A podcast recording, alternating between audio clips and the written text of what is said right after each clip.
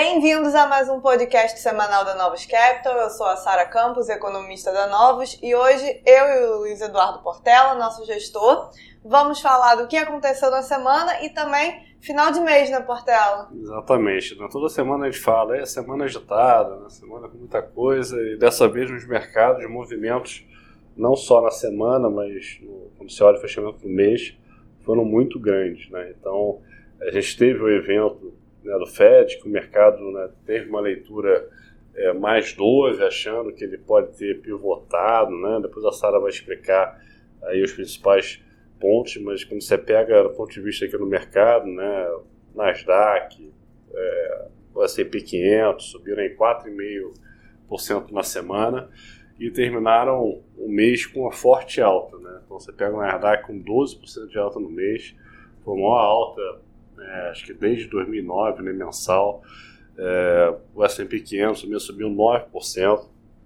Isso tudo porque a gente viu uma queda do juro real, né, na parte de juros como um todo nos Estados Unidos, muito grande. Da mesma forma que a abertura de juros né, prejudicou os mercados, né, teve ali um sell-off grande nos últimos meses, a gente teve um mês de fechamento de juros, né, 10, 10 anos fechou 36 bips é, é, no mês, a própria parte curta, dois anos, fechou aí quase 10 bips é, durante o mês, o que acabou é, sustentando o mercado. O mercado sempre quer ver um motivo né, para voltar para aquele padrão né, de comprar bolsa, de aplicar juros e Acho que em várias semanas aqui a gente comentou essa dinâmica de que o mercado está querendo comprar, de que vai vir um Fed mais doce, a, atividade desacelerando, inflação dando alguns sinais, aí o mercado está querendo ir para essa página. Né? É, dessa vez a gente teve mais números de atividade desacelerando. Né?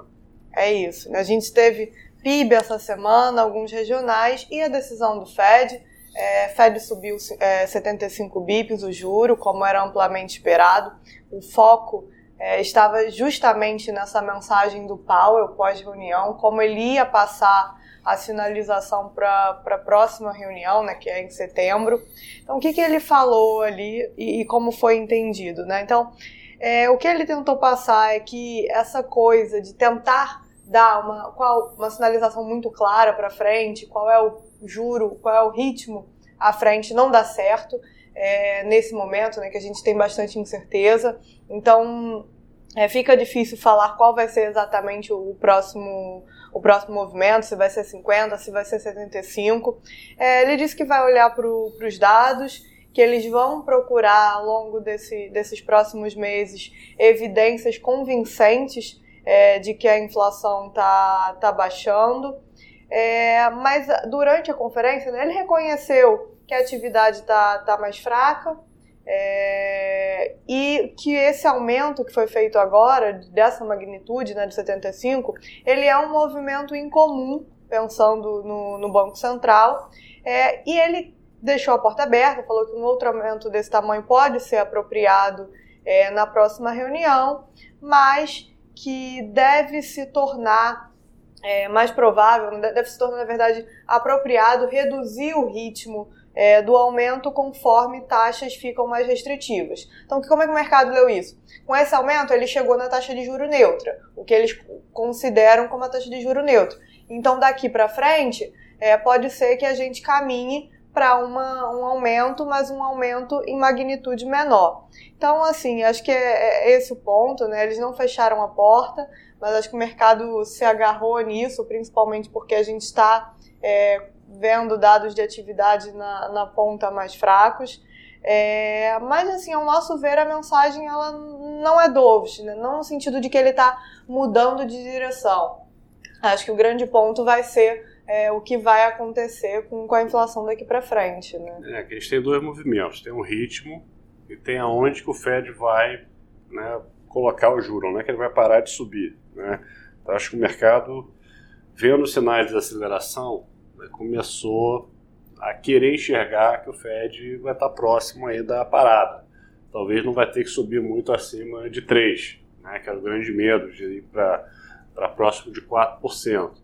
E, e é isso, né, o juro real fecha, apesar de números fracos da economia, o mercado comemora que o juro está fechando e as bolsas têm esse rally muito forte. A gente passou aí por mais uma temporada de, de resultados, né? algumas empresas né, reconhecendo a pior à frente, algumas ainda conseguindo entregar resultado, né? acho que as grandes de tech né, estão conseguindo sinalizar no próximo trimestre né, um cenário mais, mais positivo, né? como você vê a Microsoft e a Amazon falaram no próximo tri, elas estão animadas, então isso ajudou a, a sustentar o mercado, e entra o componente técnico também, né, tá todo mundo né, mais pessimista, né, olhando para os sinais de recessão, se não for agora, vai ser no final do ano, historicamente, quando a gente tem recessão, você tem revisões de, de anos, né, de, de resultados das empresas para baixo, o que força aí uma, né, uma, uma, nova rodada de queda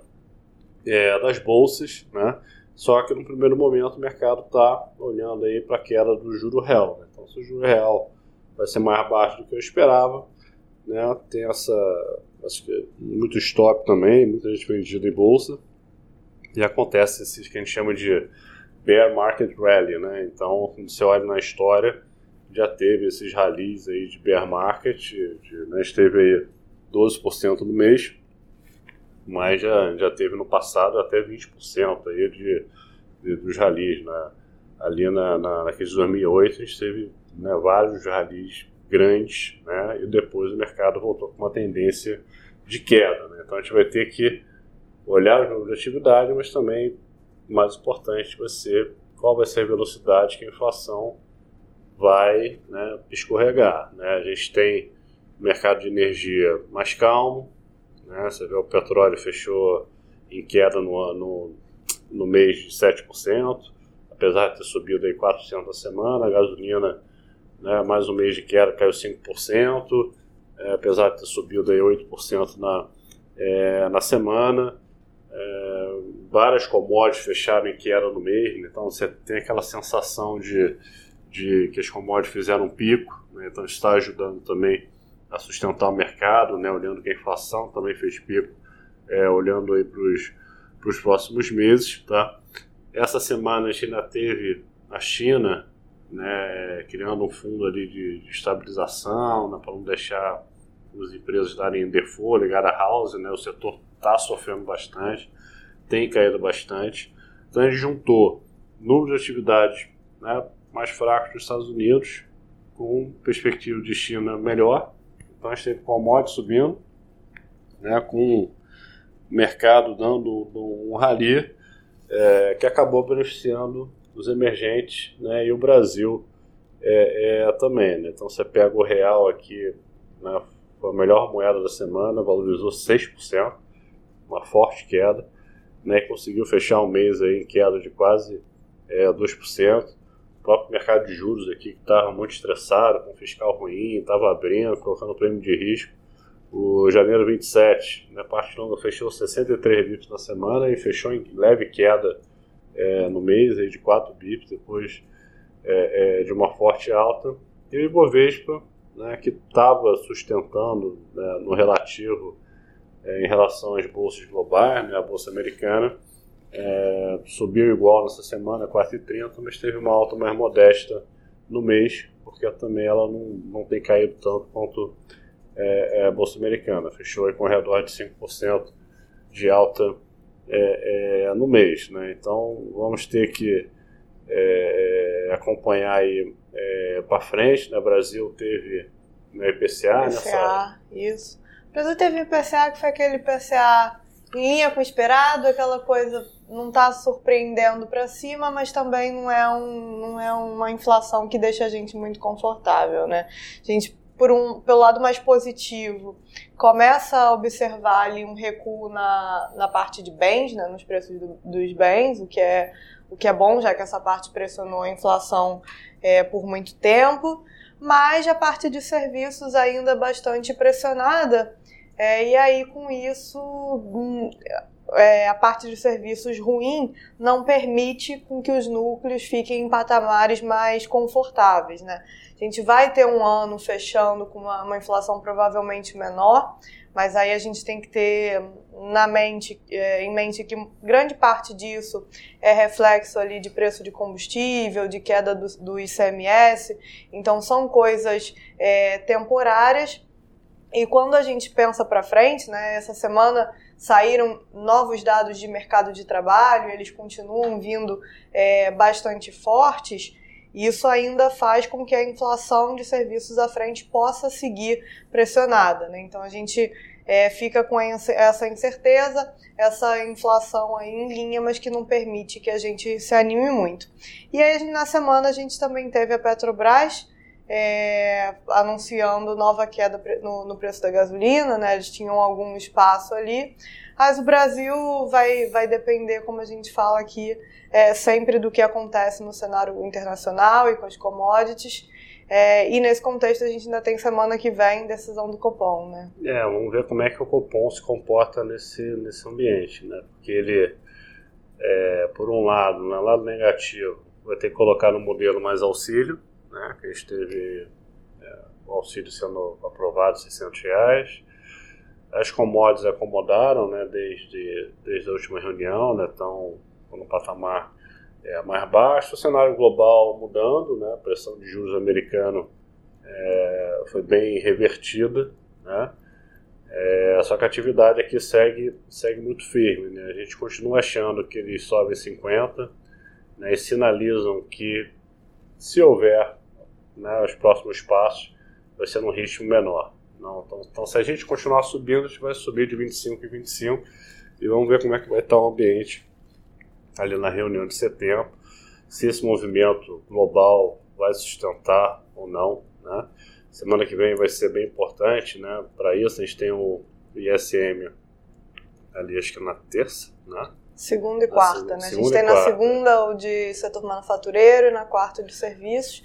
A gente ainda tem payroll na sexta, que vai ser um, um dado bastante importante. Assim, acho que o de internacional, de Estados Unidos, o próximo grande tema de política monetária vai ser esse, né? Qual a velocidade da, da desinflação para a gente descobrir aonde a taxa é, final vai, qual vai ser a taxa final de política monetária, né? A gente ainda não está convencido com uma composição ruim de inflação no pé e com o mercado de trabalho forte, é, pode ser que ela fique mais rígida por algum tempo, essa desinflação corra devagar e o Fed, ainda que diminua o ritmo, ele tenha que continuar nesse processo de, de alta. Então, o dado de, de payroll com certeza é bastante importante para ajudar eles a, a, desenharem essa, essa cabeça do cenário à frente. E com o grande alívio que teve no mercado, né, só sempre pontuando que o Fed quer apertar as condições financeiras. Então, significa né, juro para cima, bolsa para baixo, dólar forte, crédito piorando, e a gente teve aí, segunda semana aí de, de de rally nos mercados e condições financeiras né, melhoraram bastante. Né? E semana que vem, é, todos os integrantes do FED devem falar, né, que passou a reunião, e vamos ver se eles estão satisfeitos com a reação do mercado né, após a reunião do FED. A gente teve um grande rally nos ativos, a gente teve a expectativa de inflação voltando a subir, então a expectativa que a gente olha ali dos 5 anos, os cinco anos, dos próximos cinco anos, é o FRA de 10 anos com 5 anos, é, saiu ali próximo de 2 para quase 2,40. Né? Uma leitura de que ah, o FED está mais 9 agora, é, então vai voltar a inflacionar é, a economia. Tá? Então a gente vai ter dados de atividade semana que vem, que deve ajudar ainda esse movimento do mercado, mas eu acho que vamos ver como é que vai ser a comunicação dos diretores do FED e aguardar ansiosamente o número de inflação, que vai ser só na próxima, na outra semana. E aí sim a gente vai ver se está começando a ver sinais concretos de inflação ou não. E nesse nosso monitoramento de riscos aí diário ainda tem a possível viagem da Pelosi a Taiwan. Né? Esse é um grande risco geopolítico. Né? Gente, ela não confirmou ainda se vai, já teve a reunião do Xi Jinping com o Biden, né, é, conversaram bastante, né, duas horas de conversa. É, e a Pelosi vai fazer esse tour na Ásia. O mercado vai ficar nessa expectativa, que se ela pousar em Taiwan, vai ter um estresse grande de China com os Estados Unidos. Então vamos acompanhar isso bem de perto semana que vem também. Então é isso, pessoal. É, obrigado a todos e até semana que vem. Bom final de semana, até semana que vem.